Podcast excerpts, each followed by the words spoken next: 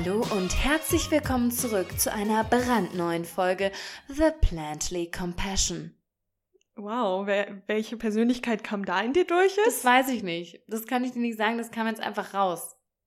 Finde ich gut. Ich bin jetzt tatsächlich direkt hooked und hab Ja, Bock. ne? Ja. Das ist so eine Aufregung, in der man denkt, oh mein Gott, was kommt da jetzt nun? Und Ronja, verrate es uns, was kommt heute?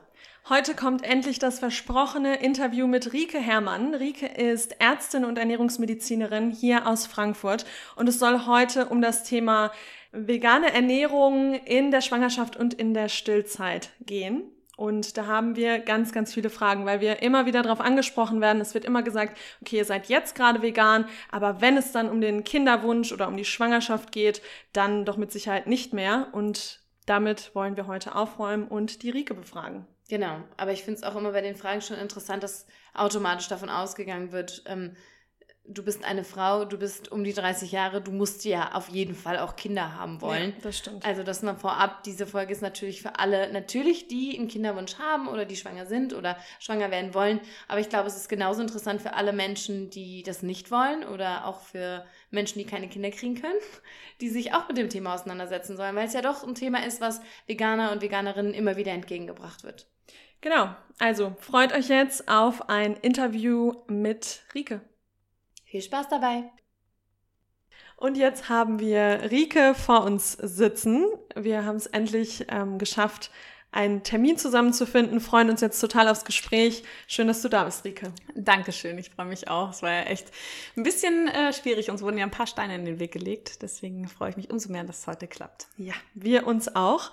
Und äh, damit jetzt alle ein besseres Gefühl dafür bekommen, wer hinter Mikro sitzt, würde ich vorschlagen, dass du dich zu Beginn der Folge erstmal vorstellst.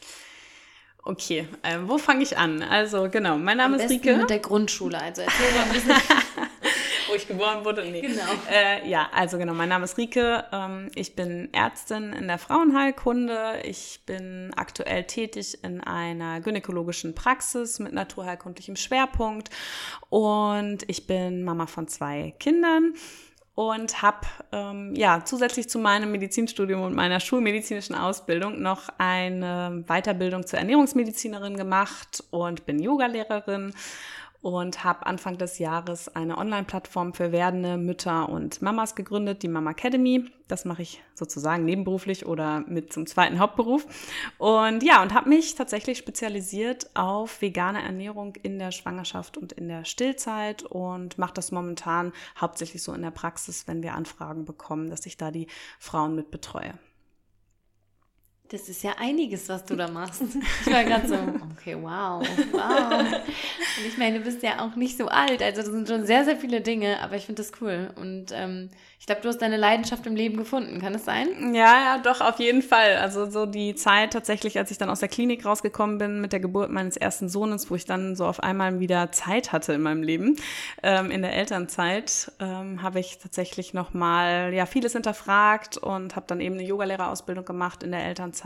Die Ernährungsmedizinausbildung habe ich tatsächlich aber schon damals gemacht in der Klinik. Das musste ich so ein bisschen meinem Chef nahebringen, warum das denn wichtig ist und was ich damit Gutes machen kann. Und ja, das ist einfach auch eine Leidenschaft. Also Ernährung, ich habe früher mal, ähm, das war glaube ich mein erstes, ähm, dass ich einen Foodblog geschrieben habe zum Thema Clean Eating. Da fing das Ganze so an und ähm, ja, habe einfach schon immer ein großes Interesse dran gehabt, auch so an der ganzheitlichen Medizin und das durfte ich dann so ein bisschen vertiefen, mache noch Akupunktur. Also da möchte ich mir sowas aufbauen, wo ich sage einfach, da kann ich die Frauen ganzheitlich betreuen und ja, momentan liegt eben auch mit meinem Job in der Mama Academy so der Fokus auf Schwangerschaft, Stillzeit, ähm, ja, einfach Mama leben, weil es mich natürlich gerade auch betrifft. Ja. Und dann hast du dich ähm, nochmal, also weil du dich sowieso für das Thema Ernährung interessiert hast, da nochmal weitergebildet, weil es im Studium gar kein richtiges Thema war, das, ähm, also Ernährung grundsätzlich oder? Ja. Ja, also tatsächlich, ja gut, das, was man halt so kennt. Ich weiß, was Kohlenhydrate sind und Fette und man weiß, was ist eine gesunde Ernährung ähm, grob, aber nee, so richtig in der Tiefe nicht. Und mir ging es damals vor allem darum, ich habe viel auch ähm, auf der Chemotherapie gearbeitet mit krebskranken Patientinnen und da wurde ich ganz oft gefragt, was kann ich noch zusätzlich machen? Und da war mir das schon so ein, ja, ein Anliegen, einfach ganzheitlich beraten zu können. Was bringt jetzt wirklich was? Also ich bin da schon auch kritisch ähm, und glaube nicht an jeden, an, an alles mhm. und wollte das einfach nochmal ja, tiefer lernen, um dann einfach auch noch nochmal andere Dinge anbieten zu können, weil ich mir einfach schon immer im Klaren darüber war, so Ernährung ist einfach die Basis ein gesundes Leben, des gesunden Lebens, weil man einfach denkt, das, was ich mir und meinem Körper jeden Tag zuführe, das muss ja irgendwas bewirken. Also von dem her, und da war ich dann, naja, war so der erste Schritt, war jetzt nicht unbedingt das, was ich, ja, mir erwartet habe. Ich glaube, ich habe mir ein bisschen mehr erwartet. Das ist schon sehr ähm, wissenschaftlich basiert gewesen. Also Thema vegane Ernährung war da auch nicht wirklich ähm, ja, tiefgehend behandelt worden. Und ähm, viele alte Denkansätze, was ich dann selber alles noch so ein bisschen hinterfragt habe und dann auch mit ja, meiner Entwicklung über erst vegetarisch beim ersten Kind und dann beim zweiten Kind äh, dann mehr Richtung vegan. Und dann habe ich gemerkt, okay, ich brauche auch immer sehr viel Sicherheit, habe ich dann gedacht, okay, boah, ich bin mir schon unsicher, wie geht's dann den anderen Frauen? Weil eigentlich weiß ich ja schon relativ viel über mhm. Ernährung, aber war mir dann super unsicher, habe dann auch selber mal geguckt, wo kann ich mich beraten lassen? Ja, ähm, auch vegane Schwangerschaft, Stillzeit, habe nichts gefunden, war dann schon so ein bisschen äh, baff und dachte, okay, das will ich ändern. Einfach, das ist natürlich auch was, was kommt. Ja, also auch gerade in meinem ähm, Freundeskreis, Bekanntenkreis durchs Yoga habe ich viele kennengelernt, die sich vegan ernähren, die vielleicht noch keine Kinder hatten, die aber irgendwann mal Kinder haben werden. Und habe dann gedacht, das äh, möchte ich gern ändern. Habe auch mit unserer Kinderärztin gesprochen und habe mal gefragt, ob sie jemanden kennt, der berät. Und dann hat sie überhaupt nicht, aber sie wäre so dankbar, wenn sie wüsste, wo sie die Eltern hinschicken könnte. Also genau. Äh, meinst du jetzt im Frankfurter Raum oder genau, grundsätzlich? Nee, im Frankfurter Raum. Online ja. habe ich ja so ein bisschen geguckt, aber ich wollte schon eigentlich gerne jemanden haben, der auch mal mit mir dann Blutwerte besprechen mhm. kann und sowas. Ähm, das ist ja dann schon schwieriger. Ja, also es gibt bestimmt auch online jetzt mittlerweile, habe ich ja selber auch gesehen, ähm, einiges, aber es ist doch was anderes, wenn man auch gerade in der Schwangerschaft so seine Frauenärztin hat. Ja. Und ich habe auch eine Freundin, die wurde weggeschickt und dann hieß es so, nee, vegan bloß nicht. Und dass man da einfach irgendwie eine Anlaufstelle sein kann, wo man sagen kann, okay, hey, das kann man auch in der Schwangerschaftsvorsorge einfach ähm, mitmachen. Und so kam das, dass ich dann noch da in die Richtung auch nochmal so ein bisschen reingegangen bin. Ja, voll gut, weil, ähm, wie du sagst, das hört man so oft, dass wenn, also dass Frauen äh, grundsätzlich, ich, es geht jetzt nicht nur um, um die Schwangerschaft, grundsätzlich Menschen zum Arzt gehen und dass dann Veganismus direkt abgetan wird und gesagt wird, okay, alle, also wenn man Mängel hat, alle Mängel kommen nur wegen, also äh, treten auf, weil man sich vegan ernährt ähm, und man soll auf jeden Fall sofort Fleisch essen, damit man das alles wieder in den Griff bekommt. Also es ist ja schon einfach immer noch, mhm. das zieht sich schon noch so durch die ganzen Geschichten durch, dass man auch von Ärzten, Ärztinnen so beraten wird, dass Veganismus auf keinen Fall ähm, Total. Also ich glaube, dass da auch ein Wandel stattfindet, dadurch, dass sowieso in der Gesellschaft so ein Wandel da ist, dass es viel mehr auch andere Produkte gibt, ähm, dass man sich gar nicht mehr um das Thema drumherum kommt, auch als Arzt. Ich meine, es wird auch immer mehr Veganer und dass es oft Unwissenheit ist, auch selbst Angst vor der Verantwortung, die man dann vielleicht damit übernimmt. Und was man halt auch sagen muss, es ist einfach auch kein Teil unserer Ausbildung. Und das sind ja dann schon immer Fragestellungen, wo ich denke, dass sich die Leute, die die Fragen stellen, also in dem Fall die Patienten, oftmals sogar besser auskennen, schon viel tiefer drinstecken als mhm. der Arzt selber. Und das kann man dem auch nicht immer vorwerfen. Es ist natürlich keine, für mich ist es immer falsch zu sagen, geht nicht. Ja, ich bin dann auch immer jemand, wenn ich sage, okay, da komme ich an mein Limit, da weiß ich nicht mehr weiter, dann suche ich einen Experten, der es kann und schicke die dahin. Weil das ist immer so, man muss ja auch irgendwie so seine eigenen Grenzen kennen, anstatt mhm. dass man irgendwie sagt, hey, das geht nicht. Ähm, ich glaube, da passiert schon relativ viel. Ich kann mich aber auch noch erinnern, als ich damals, ähm, ich Anfang des Studiums, da mussten wir so Pflegepraktika machen, da habe ich einen auf der Kinderstation gemacht und da war gerade ein Kind wieder stationär in Behandlung, wo sich die Eltern vegan ernährt haben, was einfach einen Vitamin B12-Mangel hatte. Und die, die Familie hat schon ein Kind verloren am Vitamin B12-Mangel. Und das war für mich Ach, schon krass.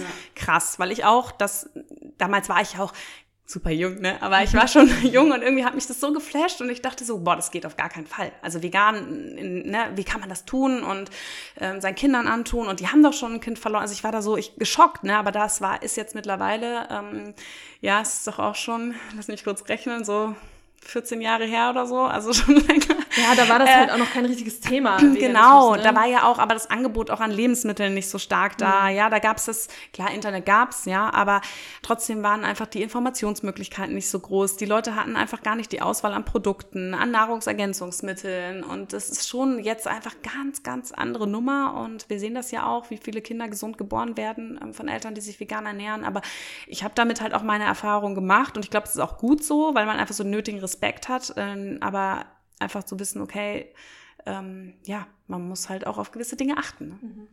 Wie bist du denn dann nach dem Schocker, sage ich mal, vor 14 Jahren, Ähm, wie bist du denn dann zum, zu der veganen Ernährung gekommen? Du hast eben schon gesagt, erste Schwangerschaft vegetarisch, zweite dann so fast mhm. vollständig vegan. Also wie hast du im Prinzip dann wieder dahin gefunden? Mhm. Also ich muss ja wirklich sagen, die ersten zwölf Wochen kannst du bei mir immer direkt mal ausklammern. Mein Mann sagt immer, wenn du schwanger bist, das erkenne ich sofort, was du isst. Und ich habe in beiden, also in der ersten Schwangerschaft, das krass, ich habe einfach die ganze Fenchel-Salami-Pizza gegessen und ich konnte, ich war damals aber auch, ja, ich habe einfach das, ja, ich musste mal hier zu unserem Italiener um die Ecke und deswegen Fenchel-Salami, weil es gab halt nur diese Salami.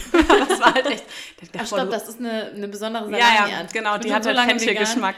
Ich dachte, das wäre ja, Fenchel und Salami nee, nee. auf der Pizza. das war echt, ich, also, das war schon ein bisschen krass, weil das halt so salzig war. Und irgendwie, mhm. mir war so schlecht die ersten zwölf Wochen. Es war ganz schlimm. Und das war irgendwie so, mir ging es dann mal kurzzeitig gut danach. Aber äh, nee, das war, ja, ich war schon mal vegetarisch, ich glaube zwischen so 16 und 18, 19 irgendwann. Dann bin ich wieder so ein bisschen, habe ich halt wieder angefangen, Fleisch zu essen. Aber es war schon wenig. Ich habe auch in Freiburg studiert. Ich weiß nicht, ob das äh, jemandem, der zuhört, was sagt, aber das ist ja auch eine sehr grüne Stadt und ähm, auch so mein Freundeskreis alle auch recht, ähm, ja, links, sage ich mal, alternativ. Wir haben eh, da gab es jetzt auch nicht so viel, wir haben nicht so viel Fleisch gegessen. Ähm, ich habe mich ganz viel mit dem Thema Ernährung zum einen auseinandergesetzt, aber dann war es bei mir vor allem so der ökologische Aspekt, wo ich das Ganze hinterfragt habe. Ich habe mich, ich weiß noch, auch auf Reisen ähm, habe ich so Bücher gelesen wie Tiere essen. Äh, ich weiß gar nicht, Jonathan. Ähm, ähm, ja. Ja, wir können es vielleicht, könnt ihr es irgendwie ja, drunter schreiben, genau.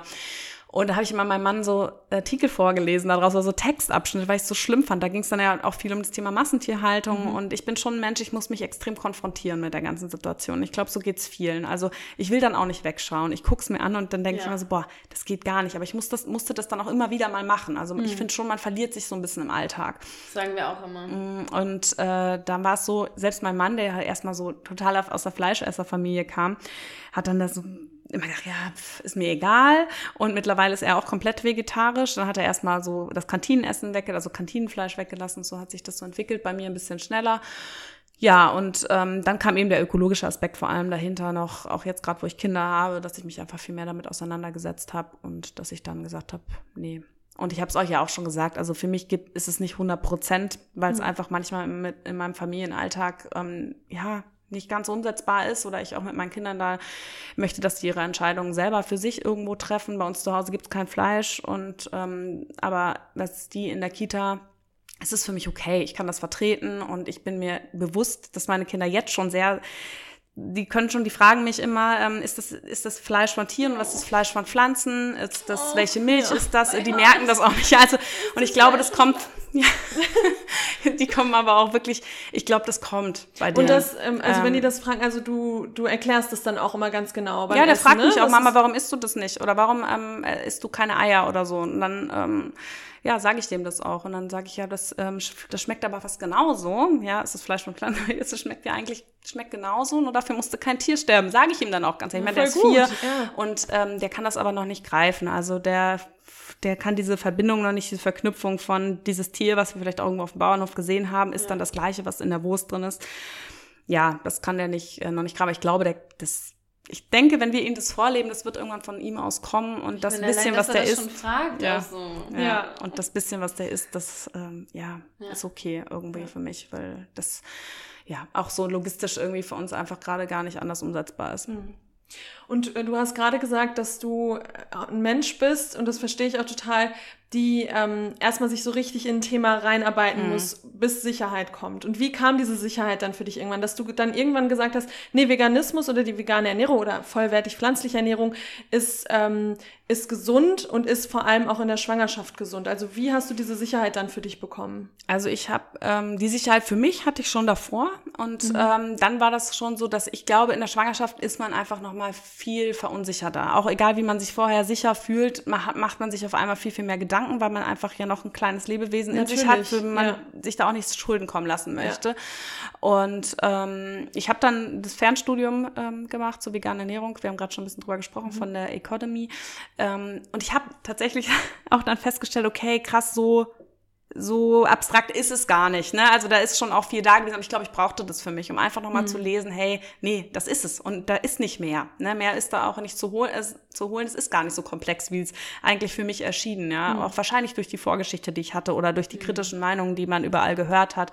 Eben, ich bin ja ähm, arbeite ja in der Frauenheilkunde, also da ist das Thema ja auch, wenn das aufkam, sehr kritisch behandelt worden. Und das hat mich, glaube ich, auch noch mal mehr verunsichert als jemand, der vielleicht sich vegan ernährt und dann schwanger wird und sich schon dessen komplett sicher ist. Mhm. Habe ich halt diese medizinische Seite in mir, die dann einfach vielleicht auch noch mal verunsicherter ist. Und auch gerade nochmal, wenn ich andere Frauen berate.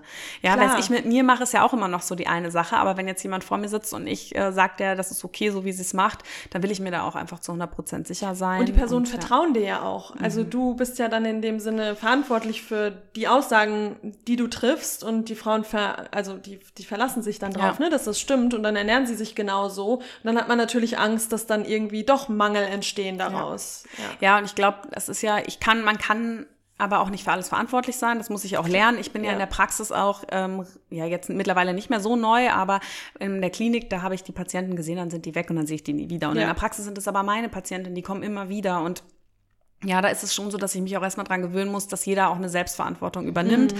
Ich kann die beraten, aber und ich kann sagen, naja, sie sollen das essen und das essen und ihre Nahrungsergänzungsmittel nehmen, aber was sie dann im Endeffekt macht, ist ja immer noch ihr überlassen. Aber das, das, ist ja mit allem so, ne? Das ist ja. ja nicht nur jetzt auf die vegane Ernährung. Ähm. Und das liegt ja auch dann außerhalb deiner Kontrolle. Also du kannst ja nicht äh, mhm. ne, dann gucken, was da wirklich jeden Tag auf dem Teller landet. Das mhm. heißt, es ist ja auch ein Vertrauensverhältnis irgendwie, wo man sich, glaube ich, aber trotzdem ein Stück weit dann auch aus der Verantwortung ein bisschen lösen muss. Ja, aber ich glaube, ich würde ähm, einfach bei, also ich nehme bei veganen Schwangeren häufiger Blut ab, als ich es bei nicht schwangeren Veganen mache, um mhm. vielleicht auch die Kontrolle ein ja. bisschen zu haben, um einfach auch zu schauen, gar nicht zu hinterfragen, ja, sie haben ihre Tabletten nicht genommen, sondern zu sagen, so wie sie es jetzt aktuell machen, ist es gut oder nicht gut. Dann kann sie selber für sich sagen, okay, ich war ein bisschen schlurig oder, ne, also das ist ja dann, aber dass man einfach da noch mal einmal häufiger mal Blut abnimmt, als man es dann vielleicht außerhalb der Schwangerschaft macht. Genau, da würde mich jetzt interessieren, warum das so ist, weil man, man weiß ja dann auch bei, ähm, bei Frauen, die sich, äh, die sich jetzt in Anführungszeichen normal oder mit tierischen Lebensmitteln ernähren,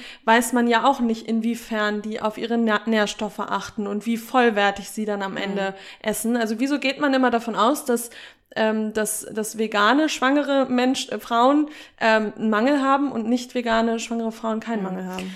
Also ich nehme bei denen nicht alles ab. Ich äh, hauptsächlich Vitamin B12 und alles andere erkläre ich denen und frage, ob sie es ob sie auch abnehmen wollen. Weil es ist einfach so, dass wir natürlich bei gewissen Nährstoffen in der Schwangerschaft einen extrem Mehrbedarf haben, mhm. auch in der Stillzeit. Und ähm, mir ist immer ganz wichtig, ich weiß ja nicht, wie ist der Speicher vorher, wie ist die Situation mhm. vorher. Und mir geht es ganz klar um die Nähr äh, Nährstoffe, die wir vielleicht über die wir auch noch sprechen, die einfach in der veganen Ernährung nochmal eine Sonderstellung einnehmen. Das Vitamin B12, dadurch, dass es den Tieren ja eben in ihrem Futter auch zugesetzt wird, da kann man schon sagen, dass jemand, der eben sich nicht vegan ernährt, sein Vitamin B12 schon in dem Maße irgendwie zu sich nimmt, dass das okay ist. Mhm. Ähm, das Baby holt sich, also das will ich auch nochmal sagen, natürlich auch erstmal primär alles. Ne? Also das ist ja so, dass ähm, eher die Mutter auch erstmal in den Mangel gerät, bevor das Kind in den Mangel gerät, aber dass man da einfach, also das ist mir einfach wichtig. Aber ich würde auch bei einer Nichtschwangeren rede ich auch über Nahrungsergänzungsmittel. Ich habe mhm. da auch so meine vier, die würde ich jeder Frau ans Herz legen. Und das ist unabhängig und unabhängig davon, wie sie sich ernährt. Ja, und manchmal sind es auch fünf. Und irgendwo ist es so, ja, ich weiß nicht, wie sich, ich glaube, die Masse der Gesellschaft ernährt sich super schlecht und super ungesund. Also, ähm, genau, aber äh, sie werden, ja. aber die Nährstoffe, die einen, ähm, eine negative Auswirkung haben aufs Kind, die sollte man halt kontrollieren. Ja. ja. ob jetzt jemand ein bisschen Magnesiummangel hat oder ein bisschen, ne, das ist nicht die ausschlaggebend, aber beim Vitamin B12 weiß man einfach, dass es extrem wichtig ist für die Zellteilung, für die Nervenzellentwicklung und das kann einfach ähm, geistige und ähm, auch ähm, motorische ähm, ja, Fehlbildung sozusagen oder halt ähm, Entwicklungsschäden hinterlassen mein Baby und das machen andere Nährstoffe nicht unbedingt. Mhm. Ja. Und das ist deswegen bin ich da, glaube ich, so, dass ich, dass man es mehr macht. Mhm. Und Vitamin B12 wisst ihr ja. Also das ist einfach ein Ding. Ja, klar. Ja. ja. Ähm, genau, bei B12, das, das ist ja wirklich auch der Nährstoff, wo man wirklich bei, glaube ich, vor allem auch bei Schwangeren dann eben genau schauen muss, weil die anderen betreffen ja dann doch auch wieder mhm. alle äh, schwangeren Menschen, können wir eigentlich auch sagen. Es gibt nämlich nicht nur schwangere Frauen, theoretisch. Ja. ähm, und ja, jetzt wo wir schon von diesen kritischen Nährstoffen sprechen, vielleicht kannst du ja ein bisschen was dazu sagen. Also welche betreffen eigentlich sowieso jede schwangere Person mhm. äh, und wo sagt man bei der veganen Ernährung, guckt man da vielleicht nochmal ganz genau hin. Ja, also jede Schwangere sollte auf jeden Fall auf Folsäure und Jod achten, das am besten schon vor der Schwangerschaft, weil das einfach Nährstoffe sind, die sind gerade in unseren Breitengraden super schwer über die Nahrung aufzunehmen. Ähm, das liegt zum einen daran, auch wenn man jetzt mal sich ein Lebensmittel anguckt und sagt, wie das nicht Blattspinat oder andere ähm, grünes Blattgemüse, das hat ja super viel Folsäure, aber bis das bei uns auf dem Teller landet, ist halt schon viel davon verloren gegangen. Das mhm. heißt, durch das ähm, Kochen, also hitzelabil, durch die UV-Strahlung, also einfach nur durch Sonnenlicht, geht da schon Folsäure verloren. Das heißt, das, was draufsteht, wenn man jetzt im Internet googelt, ist dann im Endeffekt gar nicht mehr da. Ja, wenn man es dann nochmal irgendwie aufwärmt, das ist auch nochmal was anderes. Deswegen, also Folsäure und Jod ist für mich so ein Thema, da das empfehle ich jeder, was sie macht, kann, ist äh, dann auch wieder so die Frage. Aber Folsäure ist einfach extrem wichtig, auch wieder für die Zellteilung. Ähm, und da weiß man auch, dass wenn Frauen im Mangel sind, dass sie ein erhöhtes Risiko haben für Neuralrohrdefekte, also umgangssprachlich dieser offene Rücken, also wirklich massive Fehlbildungen. Deswegen, das betrifft wirklich jede ähm, mhm. Schwangere. Genauso würde ich sagen Vitamin D. Ja, das betrifft nicht nur Schwangere, es betrifft einfach mhm. alle in Deutschland. Ähm, mhm. Von dem her auch das. Und da weiß man einfach, Vitamin D ist für die Knochenentwicklung super wichtig. Man weiß auch, dass die die Plazenta am Anfang der Schwangerschaft hat die viel mehr Vitamin D-Rezeptoren. Das heißt, man sieht schon allein, wenn man sich die anguckt, da muss hier mehr Vitamin D auch irgendwie notwendig sein. Auch da wieder, das Kind holt sich das erstmal, also keine Panik, ja. Aber es ist ja auch für die Mutter, für die Knochengesundheit wichtig, ja. Mhm. Also Folsäure, Jod, Vitamin D und dann ist für mich immer noch ganz wichtig Omega-3-Fettsäuren. Und das mhm. auch eigentlich alle, weil auch die Mischköstler eigentlich zu wenig Omega-3-Fettsäuren auf sich, ähm, zu sich nehmen im Vergleich zu Omega-6. Und dabei ganz wichtig sind ja die ähm, speziellen Omega-3-Fettsäuren DHA und EPA. Und die sind ähm, haupt, also eigentlich nur ähm, in, in Fisch oder in Algen, eben in speziellen Algen enthalten.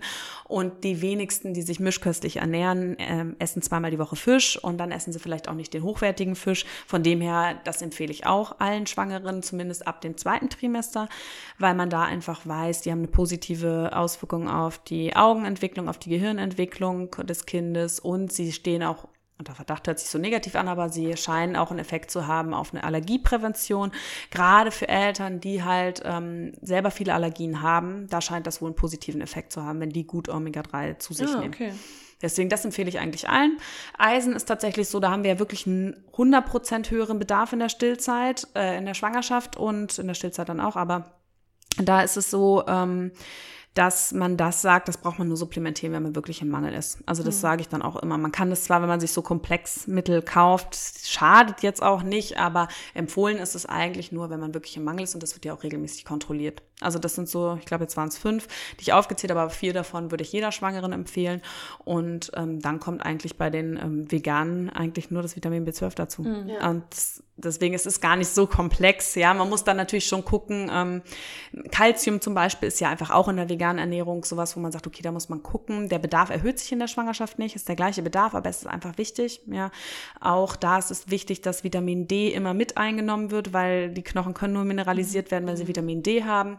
Und das ist aber in der ähm, veganen Ernährung ja immer so ein bisschen steht, also steht da, dass es ja ähm, potenziell kritisch ist. Ja, das heißt, man kann es auch ohne Nahrungsergänzungsmittel ausreichend aufnehmen. Da würde ich dann halt immer sagen, ja, dann holt man sich halt ein Mineralwasser, was halt Kalzium mit enthält und mhm. guckt halt einfach, ähm, was, welche Lebensmittel Kalzium enthalten und dann fügt man die dementsprechend auch seiner Ernährung zu. Und äh, das würdest du auch genau so weiterführen in der Stillzeit, oder? Weil eigentlich, ich meine, du hast ja gerade grundsätzlich gesagt, dass das für viele mhm. Menschen gilt. Und dann ist das wahrscheinlich auch in der Stillzeit genauso. Oder gibt es da nochmal extra Dinge, worauf man nochmal achten sollte? Nee, das ist eigentlich das auch. Ja, was man jetzt nochmal gucken nach den Spurenelementen, also Zink und Selen sind auch nochmal sowas, was potenziell kritisch ist in der, ähm, in der Schwangerschaft, also in der veganen Ernährung, nicht in der Schwangerschaft, in der veganen Ernährung. Ähm, was das für Auswirkungen hat. Also Zink ist was, wo ich, wo man weiß, das hat eine Auswirkung aufs Immunsystem. Ja, also wenn jemand viele Infekte hat, den gebe ich immer Zink, egal wie sie sich ernähren, ist einfach so bei uns so Standard.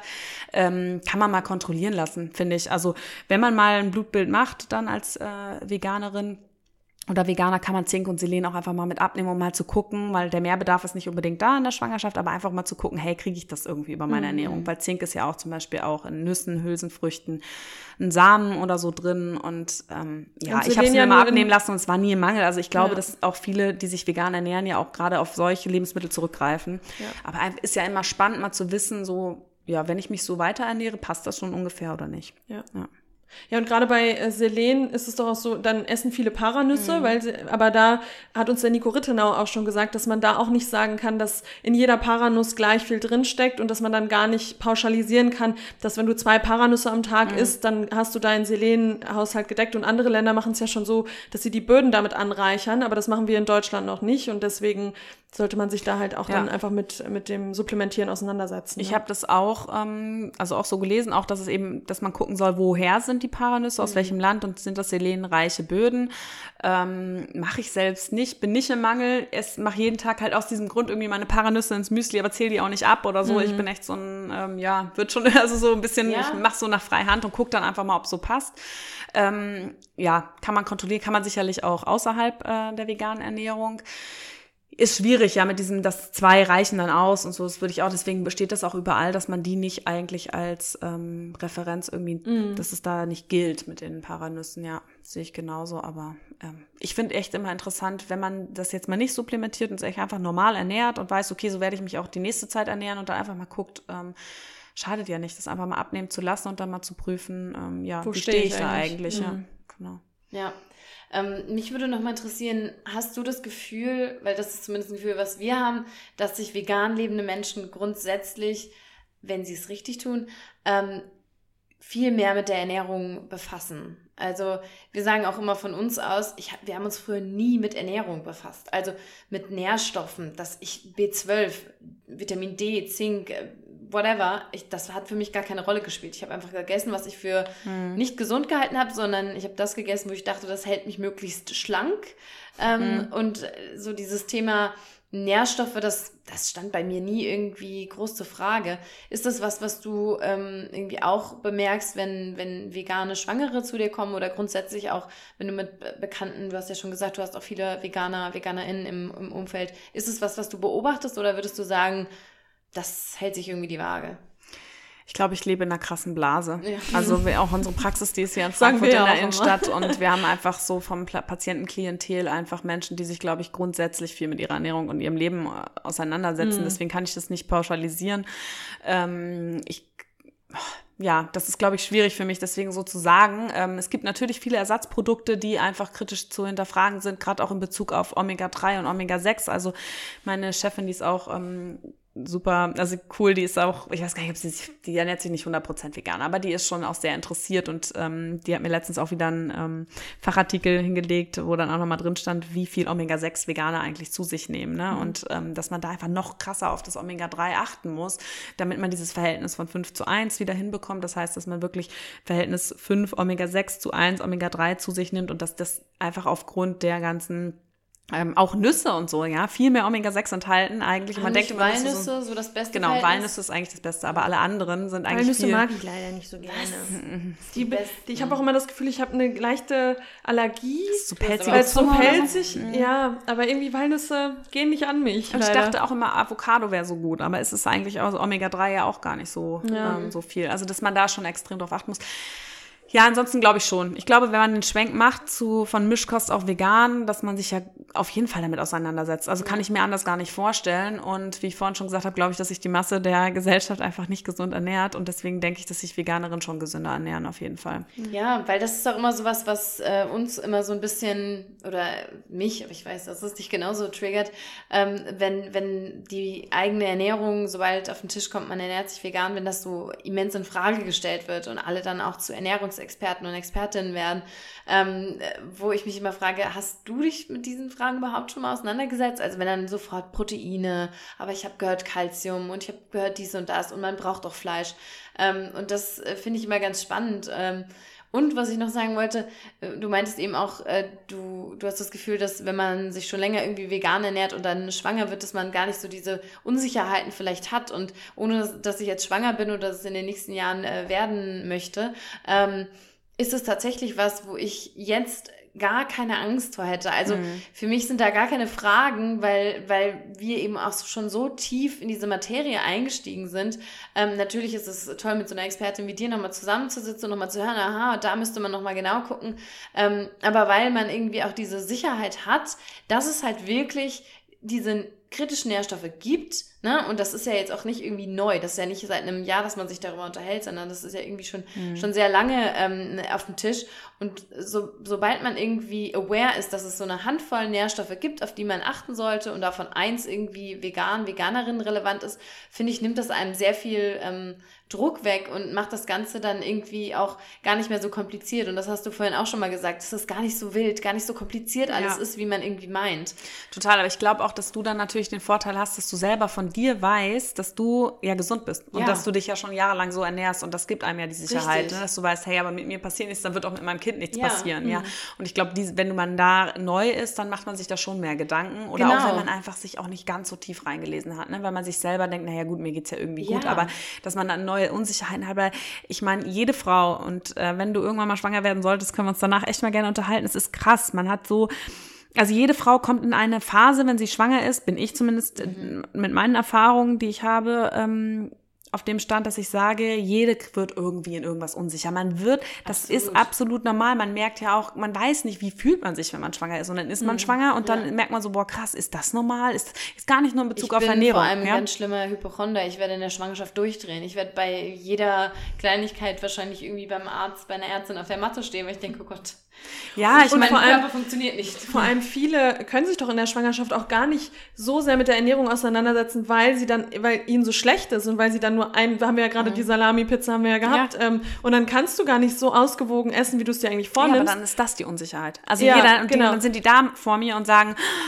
Scheiße. Oder auch die, die sich halt wirklich ständig übergeben müssen, die, die haben Panik, die haben Angst, dass den Kindern was fehlt. Ne? Und ich muss ja auch immer Klar, sagen, ja. ich sage dann immer, ja, aber schauen Sie doch mal, wo überall auf der Welt Kinder geboren werden. Natürlich das heißt, sind ja. die auch nicht alle gleich gesund, das gar nicht, aber trotzdem, unser Körper, also der hat ja auch eine Reserve, ne? Auch wenn mhm. man mal ähm, Vitamin B12, auch das ist nicht direkt nach einer Woche aufgebraucht. Ja. So. Also es gibt ja schon so die Reserven und ich, das weiß ich noch, da ging es gar nicht um vegane Ernährung, sondern so um Alkoholismus.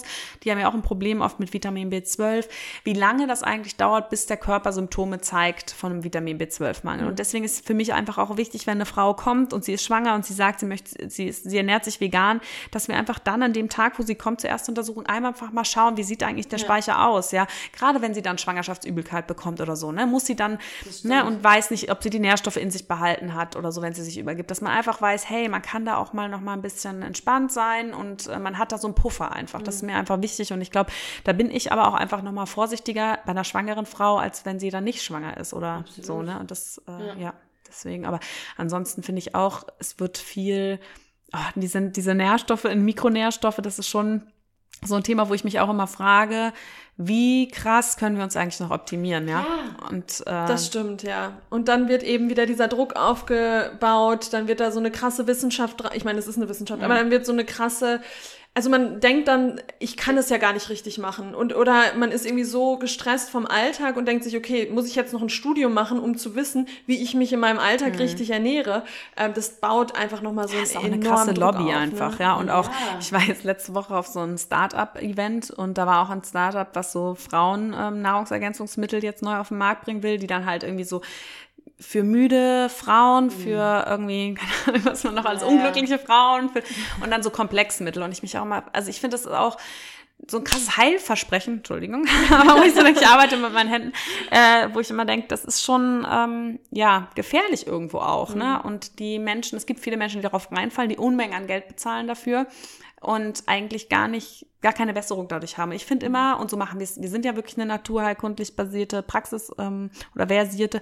Und wenn jemand kommt und sagt, mir geht's nicht gut, ja, dann, äh, klar, dann gucken wir einfach mal. Und es gibt ja auch Mikronährstoffe, von denen man das weiß. Und mhm. wenn man sagt, okay, hey, wir finden nichts, dann können wir auch mal einen Schritt weiter gucken. Ne? Und dann kann man ja sehen, okay, ähm, da ist vielleicht ein Mangel, dann gucken wir doch mal, ob das dir hilft. Ja, aber so mhm. einfach blind irgendwie super viele Nährstoffe zu nehmen, weil man denkt, man muss sich jetzt optimieren, da bin ich absolut kein Fan von. Mhm. Ja. Ja, genau. das, ähm, ja. Aber da ist, glaube ich, echt so dieses, äh, das Thema, man muss natürlich informiert sein und gerade als Veganerin und Veganer gibt es einem Sicherheit, aber irgendwann muss man, glaube ich, auch mal loslassen und irgendwie auch vertrauen auf auf, ja, ohne dass das jetzt so ein bisschen schwurbelmäßig klingt, aber ne, dass man, der Körper nimmt sich schon das, was er braucht und wenn es wirklich massiv ist, dann meldet sich der Körper ja auch. Ja. Das wollen wir natürlich nicht, aber viele haben ja zum Beispiel Vitamin D-Mangel und äh, da sind die Anzeichen ja auch irgendwie Ne, ich habe immer mal wieder jemand, der sagt, oh, ich bin so niedergeschlagen und boah, mir geht's so schlecht. Dann sage ich auch, okay, check halt mal. Und dann hat man ja die Möglichkeiten, wirklich zu gucken, was einem mhm. fehlt. Das ist natürlich in der Schwangerschaft äh, suboptimal, ja. da sollte es nicht passieren. Aber wenn es passiert, so ein Bluttest, also wir sagen auch immer so, alle zwei Jahre machen wir gerne mal so einen Bluttest, einfach mal um zu gucken, wie sieht's denn aus. Ja, und eben, und in der Schwangerschaft sollte das eben nicht passieren, ja. ja, weil wir dann ja auch nicht wissen, wie lange ist das Kind schon im Mangel gewesen. Und das hat einfach, das entwickelt sich. Das ist von einem, von zwei kleinen, aus zwei kleinen Zellen entsteht ein ganzes menschliches Lebewesen innerhalb von neun Monaten. Das heißt, da passiert Zellteilung ohne Ende, den ganzen ja. Tag, ja. Und äh, da, dass man da die Grundvoraussetzungen gibt und dem, ne, dass das Kind die Nährstoffe hat, um daraus seine Zellen zu bilden, ist ganz wichtig. Ja, da mhm. ist eben auch Proteine, also Eiweiß ist ja auch nochmal sowas, was als ja, potenziell möglicherweise kritisch in der veganen Ernährung gesehen, wo ich sage, nee, ist es nicht. Aber klar, man muss es als halt auch wissen. Also ja.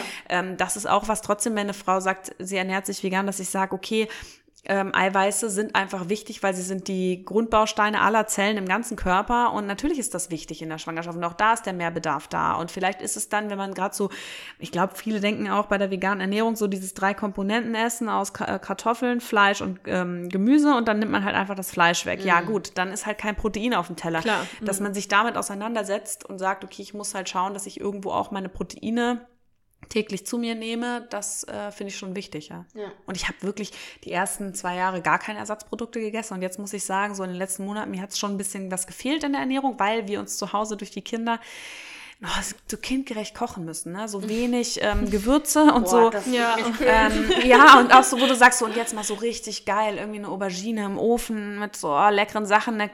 Halt anderthalb Stunden, auf gar keinen Fall habe ich Zeit, anderthalb Stunden da irgendwas im Ofen zu machen.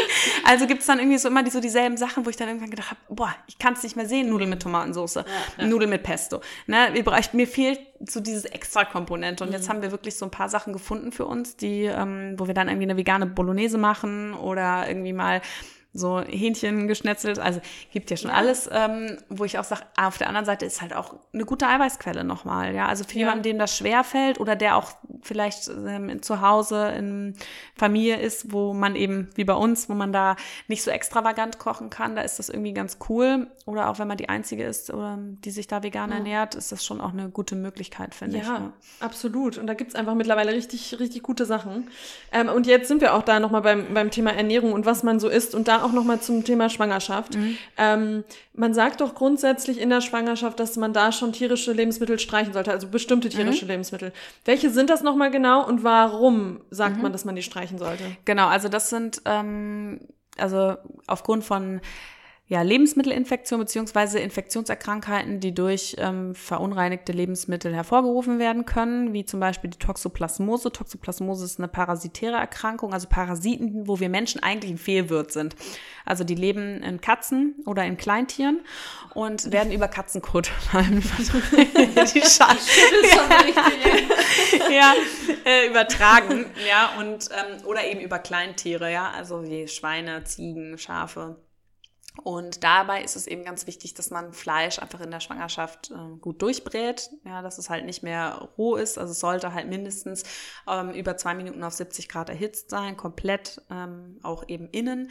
Deswegen, also das sollte, darauf sollte man unbedingt achten. Worauf man auch achten sollte, ist ähm, jetzt nicht tierisch, aber in Bezug auf Toxoplasmose, dass man eben auch ähm, Gemüse, was in der Erde wächst oder Fallobst, was mit Erde in Kontakt gekommen ist, einfach gut wäscht oder schielt und fernlagert von anderen Produkten, die man vielleicht ungewaschen ist ist. Mhm. Ja, weil da auch über die Erde Katzenkot ähm, ja, mit Katzenkot verunreinigt sein kann und das dann eben übertragen werden kann. Und die Toxoplasmose kann eben zu Entwicklungsschäden beim Kind führen. Und dann gibt's noch die Listerien, auch die werden über ähm, ja vor allem so abgepackte Lebensmittel, also so das ist super selten in Deutschland, weil einfach hier natürlich die Hygienestandards extrem hoch sind. Aber es gab einen Fall von einem großen ähm, Fleischunternehmen, ich muss letztes Jahr oder vorletztes Jahr gewesen sein, mit Listerien in Wurstwaren, die abgepackt sind. Das ist auch eben nochmal ganz wichtig, dass man die, wenn dann ganz schnell verzehrt, dass man darauf achtet, dass die nicht so, dieses Vakuum nicht so nach oben steht. Mhm. Ja. Genau, also da muss man echt auch extrem auf Hygiene achten. Und sonst sind es halt vor allem Rohmilchprodukte. Also die, ähm, das ist dann betrifft vor allem Käse zum Beispiel, der aus Rohmilch hergestellt wurde. Auch da können ähm, Listerien drin sein. Und ähm, Eier, rohe Eier, das ist dann eher Salmonellen, die jetzt gar nicht unbedingt das Kind schädigen, aber halt zu einem starken Brechdurchfall bei der Mutter führen können, also wirklich mhm. ganz schlimm und dann natürlich auch im, dann passiv sozusagen das Kind auch mit äh, betreffen können. Äh, ja, doch, das war's. Und sind das, sind das nicht, also kann man da nicht grundsätzlich sagen, wenn das schlecht fürs Kind oder fürs Baby ist, ist es auch nicht so geil für den für die, für die schwangere Frau oder für, die, für den schwangeren Menschen. Also ja, nicht, nicht nur für die schwangere Person. Also ich frage mich, warum man natürlich ne, grundsätzlich das, für Menschen, ja. Ja. ja. Ähm, also es ist interessant, weil gut, jetzt hast du auch ein paar ähm, Gemüse, äh, Gemüse und Obst genannt, aber ähm, was mich auch immer also so, wenn man Antibiotika nimmt, dass es dann auch immer heißt, keine Milchprodukte konsumieren. Oder nach meiner Weisheitszahn-OP sollte ich auch keine Milchprodukte wegen den, wegen den Entzündungswerten, dass es irgendwie die Entzündung steigern mhm. kann. Und da fragen wir uns immer, äh, also komisch, dass das irgendwie dann auftritt, aber irgendwie sonst nicht so eine große Rolle spielt bei, bei, mhm. bei Ernährung. Ja, das ist ähm, bei den Antibiotika sind so spezielle Antibiotika. Ähm, die können tatsächlich dann Schäden an den Zähnen hervorrufen in Kombination mit Milch. Das muss da irgendwie an einem, Pro ja. also einem Prozess so liegen. Ja, also das Fleisch an sich schadet ja dann nicht. Wenn man es durchbrät, darf das ja auch jeder, kann das ja auch jeder essen. Man darf es auch anders essen. Also ich finde auch, man muss immer extrem aufpassen. Also für Fisch gilt das Gleiche. Auch der muss genau. immer gut durchgebraten sein. Sind Sushi ähm, und so dürfen ja, ja schon. Genau, also ja. Fleisch und Fisch hatte ich jetzt vorhin nicht gesagt aber ähm, ja, man kann sich das schon hinterfragen, also kann das schon hinterfragen, die Toxoplasmose, dir passiert nichts, wenn du nicht schwanger bist und du hast eine Toxoplasmose, mhm. Erstinfektion, ja, du kannst ein bisschen grippale Symptomatiken okay, haben, okay. ja, aber dir kann das ja auch passieren, wenn du eine Katze hältst als Haustier, ne, und du ja, streichelst deine Katze und danach ähm, testest du dir blöd an den Mund, dann kannst du auch das, die Toxoplasmose ja. kriegen. Mhm. Ja, oder machst das Katzenklo sauber und so, also das ist ja nicht nur, wenn du das isst, aber... Ich weiß schon, warum ich Katzen nicht aber Passiert das tatsächlich nur mit Katzenkot oder auch Hunde? Nee, es ist tatsächlich Katzen sind äh, die Hauptwirte von ja. diesen Parasiten. Boah. Deswegen, Gut, dass wir Dog People sind. deswegen würde ich auf jeden Fall äh, sagen, jetzt finde ich so nicht, also kann man sich so, nee, das, ich hab, wir hatten mal eine Katze und deswegen habe ich in meiner Schwangerschaft gedacht, okay, ich lasse mir das, du kannst ja dann gucken, ob du das schon ja. mal hattest und es ist wirklich auch nur die erste Infektion gefährlich in der ah, Schwangerschaft, okay, okay. genau. Und äh, dann habe ich gedacht, alles klar, ich bin jetzt, ich weiß nicht, bei 30 oder so, 31, habe ich gedacht, bei der zweiten Schwangerschaft, erst gleich, lass das jetzt kontrollieren. Und wenn ich das in 30 Jahren nicht hatte, dann werde ich das nee. auch jetzt nicht mehr kriegen, wenn ich eine Katze als Haustier hatte. Also so, und dann war es, ich bin auch negativ gewesen, also es ist jetzt auch nicht so häufig. Und ähm, okay. ähm, ja, aber das, ich glaube, so pauschal kann man es eben nicht sagen, weil es halt auch eben über Gemüse und Obst einfach ja. über diese verunreinigte Erde übertragen werden kann. Aber jetzt auch aktuell Corona, ähm, ich meine, wo kommt Corona her? Auch aus Kleintieren und wahrscheinlich schon auch aus ja. unhygienischen Verhältnissen. Und ich bin mir schon, glaube schon, dass das die Massentierhaltung schon dazu führt, ähm, dass es Keime gibt, die es vielleicht sonst nicht so geben würde, Pandemien mhm. gibt, ich meine Schweineseuche oder ja. was, Schweinepest, ja, ja, dann irgendwelche, also gibt ja alle möglichen so ähm, Erkrankungen, wo auch Geflügel irgendwie in massenweise geschlachtet werden, Macht ja auch nur infiziert Sinn. werden, ja, also, und dass das dazu führt, also das ist schon krass und ja. Da okay. sollte man sich schon mal als Mensch hinterfragen, ob das alles so sinnhaft ist, was man da macht, ja, oder ob man sich nicht selbst irgendwann abschafft dadurch. Ja, absolut. Das, darüber sprechen wir ja auch sehr oft in diesem Podcast. Ja. Manchmal. Manchmal. Ja. Ähm, genau, und ich würde sagen, dass wir jetzt in die Community-Fragen einsteigen, weil da haben wir auf jeden Fall noch ein paar, äh, noch ein paar über Instagram bekommen. Und die erste Frage, darüber haben wir jetzt noch gar nicht so richtig gesprochen, und ähm, die ist aber vielleicht, also die, die haben wir tatsächlich extra auch nochmal als Direct Message bekommen, deswegen würde ich sie einfach gerade fragen, mhm. ähm, ob man, also da geht es ums Thema Fruchtbarkeit, ob man auch während der, also wenn man, wenn man ein Kind bekommen möchte, ein Baby bekommen möchte, ob man da auch nochmal auf bestimmte acht, äh, Dinge achten sollte oder ob das grundsätzlich, ich meine, du hast gerade schon gesagt, die ganzen Nährstoffe sind wichtig für alle Menschen. Mhm. Es geht um eine vollwertig pflanzliche Ernährung. Wenn man da auf seine Ernährung achtet, dass das natürlich ähm, nicht kontraproduktiv sein wird, aber gibt es da nochmal extra Dinge, die du irgendwie ähm, empfehlen kannst? Kleine Hacks. Ja, ähm, also Folsäure und Jod finde ich auch am besten. Es ist ja wirklich drei Monate, bevor man schwanger wird. Das schaffen die wenigsten, weil so planbar ist es dann doch nicht häufig. Also das wäre was, wo ich sage, okay, das macht auf jeden Fall Sinn, vorher schon. Und wo man, es gibt zwei Nährstoffe, bei denen weiß man, dass sie die Fruchtbarkeit möglicherweise also erhöhen. Zumindest weiß man es ähm, bei Kinderwunschzentren, ja, weil die natürlich auch mehr Studien durchführen. Ja. Mhm. Ähm, und das ist Vitamin D und Omega-3-Fettsäuren. Ja, und deswegen würde ich da tatsächlich, wenn man sagt, okay, vielleicht auch wenn es nicht direkt klappt und man ist so ein bisschen, das ist bei uns auch so die erste Herangehensweise, weil wir halt so ein bisschen ganzheitlich gucken, dass wir immer sagen, okay, komm, nochmal hier die Nährstoffe ein bisschen optimieren. Und dann würde ich sagen Vitamin D und Omega-3, weil das sind die, die nachgewiesen förderlich ja. sind. Ja, also es gibt ja hier so Komplexpräparate extra für Kinderwunsch, die Unmengen an Geld kosten, aber das, wo es wirklich nachgewiesen ist, ist Omega-3 und Vitamin D. Also da macht sicherlich Sinn, mal vielleicht einen ähm, Status zu erheben oder direkt zu sagen, ich habe noch nie jemanden erlebt, der sich überdosiert hat mit Vitamin D. Aber wenn man im Mangel ist, dann macht es Sinn, sich sehr hoch zu dosieren. Deswegen würde ich da äh, schon einmal checken lassen. Hm, ja. Okay. Ja.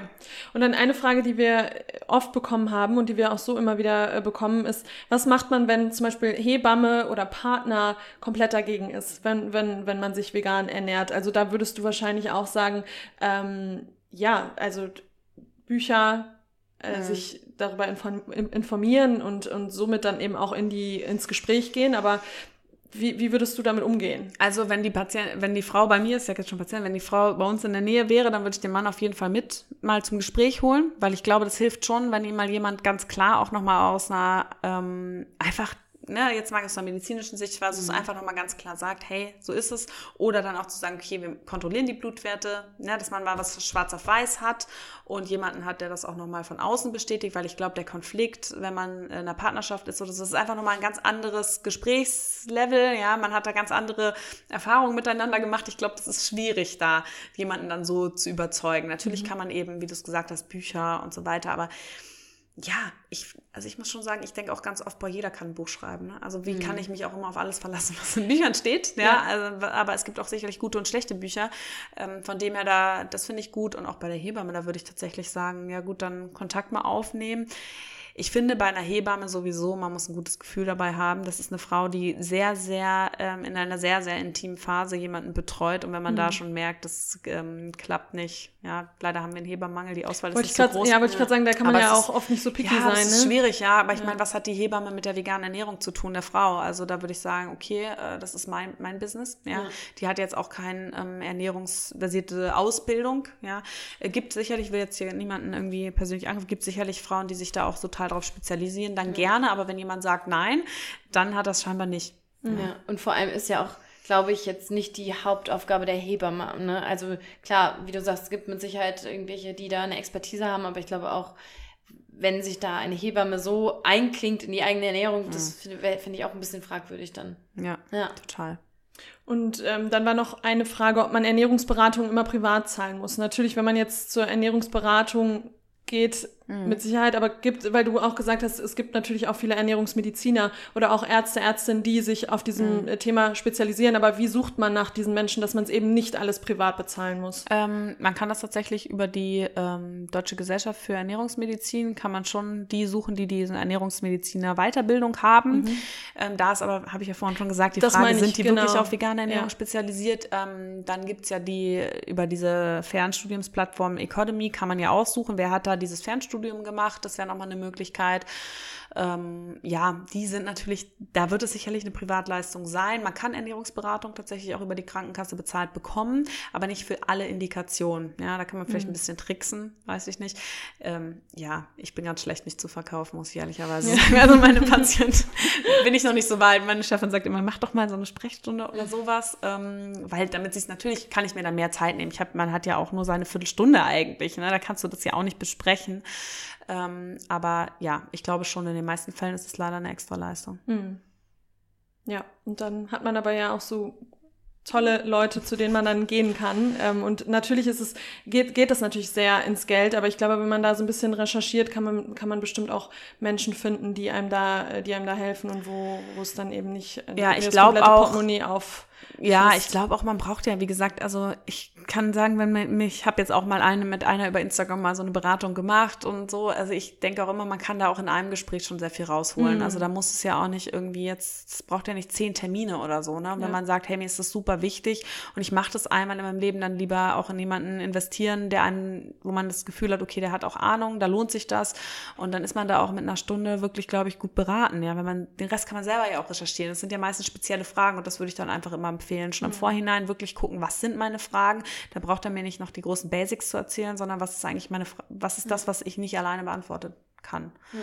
Ja, und man investiert ja hier in die Gesundheit. Das darf man ja auch immer nicht vergessen. Ne? Also wir geben sehr viel Geld für irgendwelche mm. völlig absurden Dinge aus. Und ich glaube, dann ist es wirklich, wenn man sagt, ich habe da ein Anliegen, wo mir nur ein Experte, eine Experte mithelfen kann, glaube ich, ist das Geld da schon ganz gut angelegt. Auch wenn, wenn man es dann Ja, wir sind sowieso muss. in Deutschland super verwöhnt mit ja. unserem Gesundheitssystem. Ja. Und ähm, ja, also ich meine, muss auch immer sagen, äh, ich bin jetzt ja auch jetzt Ärztin, bin in der Praxis. Ich sage auch mal, wir als Ärzte sind ja nur die Ausführer. Wir haben ja nicht den, also den Vertrag hat die Patientin mit ihrer Krankenkasse mhm. und die übernimmt die Leistung. Wir sind ähm, Auftraggeber der Krankenkasse. Wir rechnen ja gar nicht mit dem Patienten an sich ja. direkt ab. Das heißt, ich kann nichts dafür, dass die Krankenkasse es nicht bezahlt. Das mhm. ist ja nicht mein eigenes Ding, ne? Aber ähm, das glaube ich, das interpretieren auch immer viele falsch, ähm, wenn dann der Arzt sagt, okay, das ist jetzt aber eine Extraleistung, ja, ja, weil man kann sich auch eine andere Krankenkasse suchen, die das vielleicht übernimmt, ja. Und ich würde es aber trotzdem auch jeder raten, die kassenärztlich versichert ist, immer nachfragen. Es gibt so viel, dass die auf Kulanz machen. Also ich sehe auch Ost, ähm, Osteopathie oder solche Sachen, wo es dann doch zumindest zum Teil mit bezahlt wird. Man kriegt mal einen Zuschuss hier oder man hat solche Goodies irgendwie einmal im Jahr. Ja, oder, auch sowas. Zusatzversicherungen abschließen, ne? wo du dann eben auch, das habe ich jetzt auch gemacht, wo ich dann auch zu meiner Osteopathin äh, gehen kann und eben super viel Bezuschuss bekomme. So per Stunde. Ähm, genau, ja. ja. Ähm, nee, und wie du halt, wie du sagst, einfach in die Eigenverantwortung auch gehen, sich dann vielleicht wirklich mal beraten lassen und dann in die Eigenverantwortung kommen, sich selbst einlesen mhm. ähm, und, äh, und so dann seinen Weg. Dann genau, das würde ich eigentlich ne? vorher machen und dann mhm. zu sagen, okay, wo sind jetzt noch meine Fragen, wo sind meine Unsicherheiten, dass man dann eben auch nicht so viele Termine braucht, weil viel, man kriegt ja wirklich viele Informationen und ähm, ich finde eben die Schwangerschaft und Stillzeit, das ist eine besondere Phase, da kommen nochmal ganz andere Fragen auf und dass man da dann einfach sagt, okay, ich weiß schon ganz genau, was möchte ich aus diesem Gespräch eigentlich auch heraus rausholen. Mhm. Ja. ja. Ja, sehr schön. Ähm, alle anderen Fragen wurden tatsächlich schon in unserem Gespräch vorher beantwortet, weil es ging, eigentlich waren alle Fragen zum Thema Nährstoffe.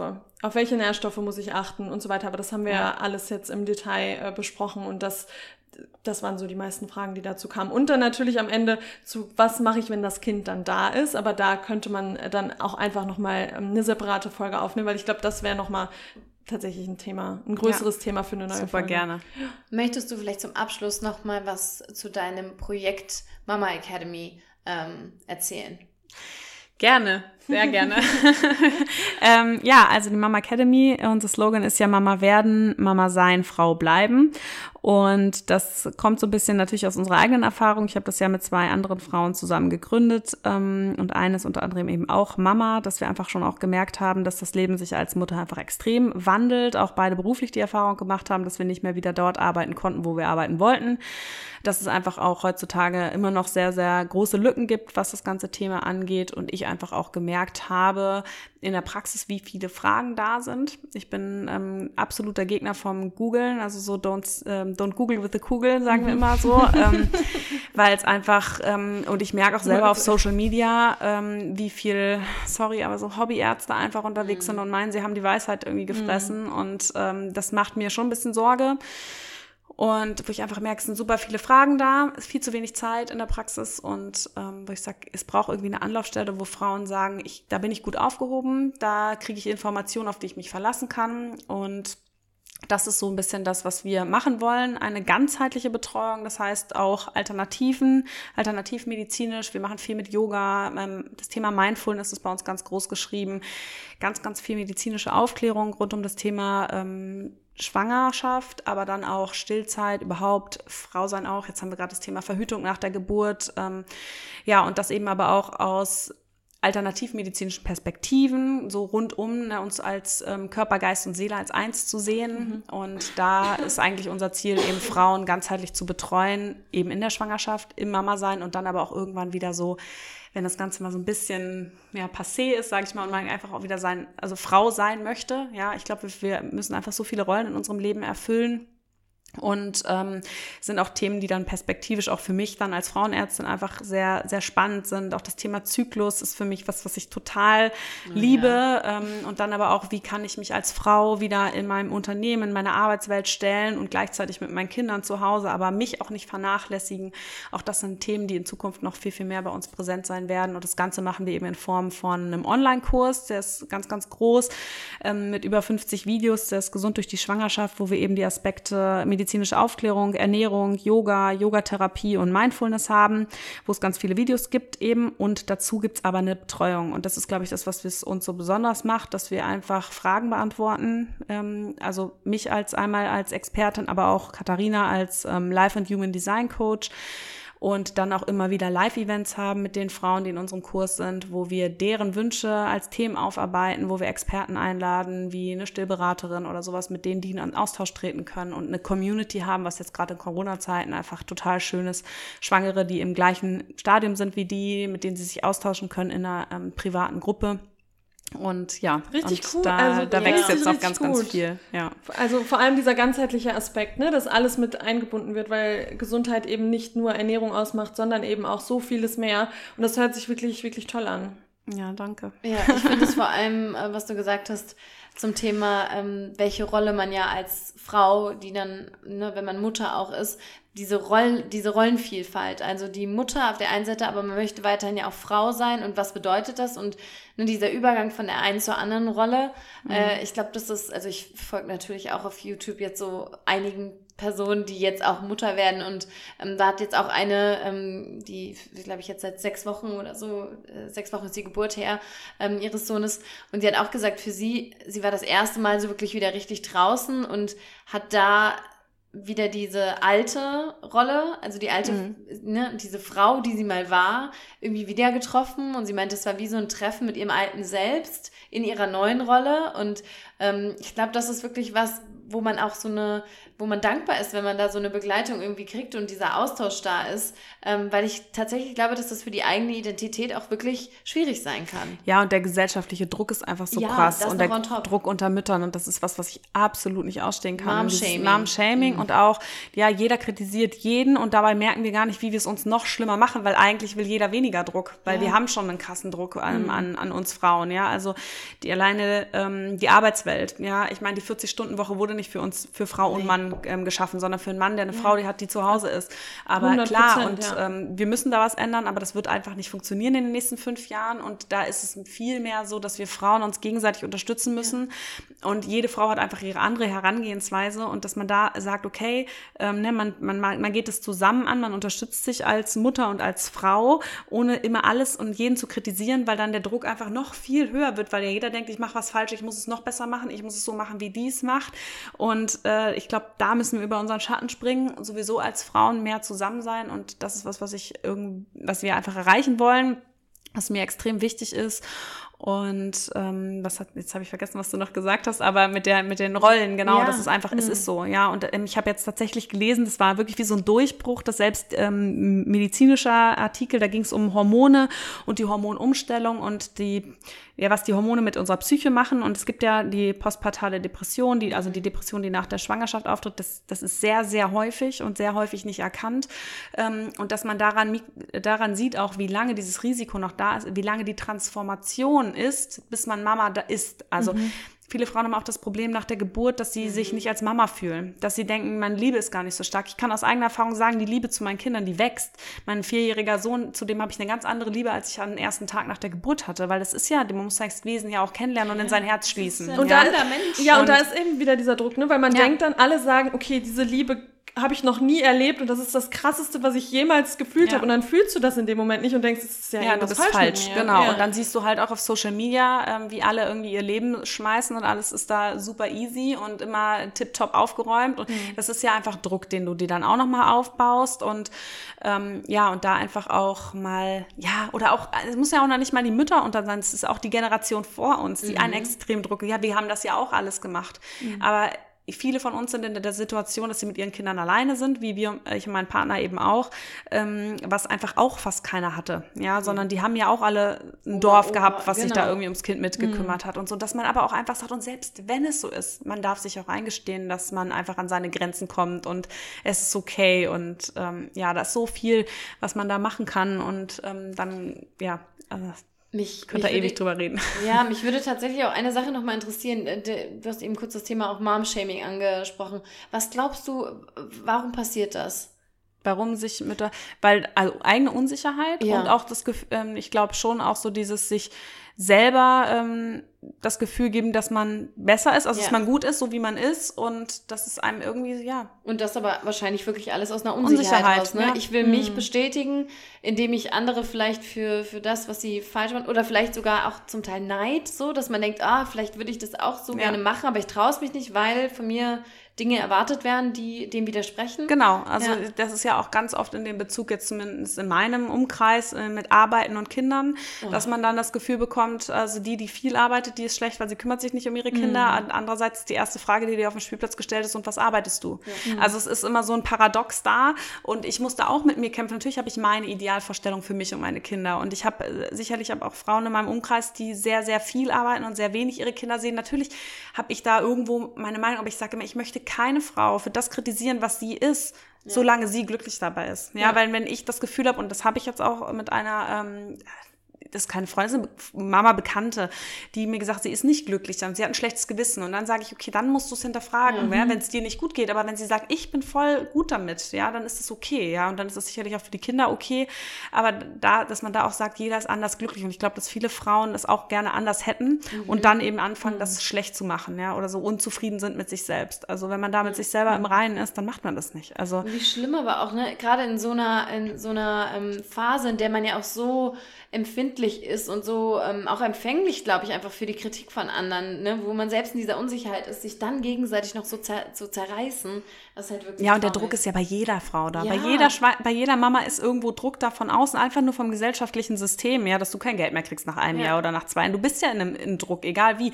Was dir dein Mann sagt, was dir deine ähm, Verwandten, Freunde sowieso sagen. Also irgendwie Ja, ähm, weil die ist es einfach so. Und dann, wenn du dann noch anfängst, andere Ja. auch noch zu kritisieren und den Druck denen gegenüber hoch aufzubauen, macht's ja, dann wird es sich nie ändern. Und das ist es. Eigentlich wollen wir alle weniger Druck haben. Und da muss man, glaube ich, einfach umdenken. Und das ist umso schöner, dass ihr dann mit der Mom Academy eben einen Ort schafft, wo dieser Community-Gedanke dann auch irgendwie ähm, im Vordergrund steht, ne? dass man sich gegenseitig empowert und nicht fertig macht ähm, und dass man eben auch euch als Expertinnen dann zur Seite stehen hat. Das ist Ja. echt super. Also finde ich echt richtig schön. Doch, das ist auch echt. Also da merke ich auch, da gehe ich auch total drin auf und auch, ähm, klar, ich meine, ich erlebe ja, also ich kriege ja auch viele ärztliche Fragen gestellt und kriege auch oft das Gefühl, ähm, also viele holen, wollen sich auch eine Zweitmeinung einholen, ne, weil sie irgendwie mit ihrem Frauenarzt, Frauenarzt irgendwie nicht zufrieden sind oder was hinterfragen, wo ich auch immer sage, gut, ich, ich da bin ich auch immer so, ne, die haben ja ihren Grund, warum sie so sind, wie sie sind, aber ähm, das, ja, das da- das ist auch da, was wir vorhin hatten, ne? dass es halt auch ähm, Ärztinnen, Ärzte gibt, die äh, einfach aus einer anderen Generation kommen, die vielleicht neue Dinge auch noch nicht kennen und so. Und das finde ich auch immer irgendwie ganz schön, dass wir halt da so ein ja so ein Auffangbecken irgendwo auch haben und jeder sich so das rausholen kann, was er jetzt vielleicht auch gerade braucht, wo er halt so in seinem Umfeld keine Unterstützung hat und das kann man halt durch unsere, sag ich mal, intensivere Betreuung, durch unsere Kurse und wir haben da jetzt auch noch was in Planung, was jetzt bald kommt, wo man außerhalb des Kurses auch noch mit uns kommunizieren kann, was wir da einfach ja, ändern wollen und ähm, wo wir uns unterscheiden wollen von dem ganzen Online-Kurs. Ich kann mir ein Video angucken und das war's, ne? Was mache ich mit der Information, die ich da bekomme, ne? Das ist, ähm, genau. Ja, ja, richtig schön. Vor allem konntest du so eben auch das Yoga noch mit reinbringen, ne? Und irgendwie so alle deine Passionen deckeln Ja, so und vereinen, zusammen, ja. das ist doch voll schön. Das ist doch Total, ja, doch. Ja. Das hat mir auch immer jemand gesagt. Ich habe immer hier eine Fortbildung gemacht und da. Ja. Und dann so, hey, alle, was, was willst du damit? Und ich hey, irgendwann wird Just sich das wait. noch Ja. fügen. Ja, irgendwann wird sich das so zusammen äh, fügen. Ja, aber ich finde auch, auch dieser, ähm, das, natürlich bin ich auch super gerne noch in der Praxis und habe so die, den Live-Kontakt irgendwie mit meinen Patientinnen. Das hilft mir natürlich auch für die Mama Academy, weil ich einfach auch weiß, was sind so die Themen, die so präsent sind. Ne? Ich kann auch so ein bisschen Erfahrungen teilen und bin da halt auch auf dem neuesten Stand irgendwie. Und ähm, das ist auch super schön, auch dass ich da die Möglichkeit kriege, ganzheitlich zu arbeiten. Ja, Ja. genau. Ja, sehr schön. Richtig, war, das war ein richtig, äh, richtig schönes Gespräch. Und für alle, die, ähm, ja, die das jetzt auch so inspirierend fanden, die äh, finden deine Infos auf jeden Fall in den Show Notes. Du kannst uns dann ja nochmal alles zuschicken und das packen wir dann alles unten rein. Vielleicht hast du sogar Literatur noch, die du empfehlen kannst, wo du sagst, das hat dir selber geholfen, das möchtest du unseren ZuhörerInnen äh, noch mit an die Hand geben, dann können wir das auch noch alles unten mit rein, reinpacken. Super gerne. Sehr schön. Ja, auch von mir nochmal vielen Dank, dass du da warst. Zu so später Stunde, aber ja, das ist halt, ne, Mama sein ist, ist ein Fulltime-Job auch einfach. Ja, äh, nee, danke, Ähm, dass ich hier sein durfte. Und ich habe es euch ja schon gesagt, ich habe halt einfach Kinder, die spät schlafen. Deswegen, äh, für mich ist es gar nicht so spät gerade. Wir waren so, 20.30 Uhr, ich liege eigentlich um 21 Uhr im Bett. ja, krass. Ja, für dich ist so, jetzt beginnt Ja, jetzt bin ich gehe auch nicht vorher ins Bett, weil, äh, nee, ich schlafe auch nicht mit meinen Kindern ein. Ist noch nicht vorgekommen. Ja. Weil ich immer denke, okay, ich muss noch das machen und das machen. Ich brauche meine Me-Time dann irgendwie so abends, ja, egal, ja, ja, egal wie spät es ist. Schön, dass du deine Me-Time heute mit uns verbracht hast. Super. Vielen Dank, Rike, und ähm, wir hören uns übernächste Woche wieder. Bis dahin, bye. Bye.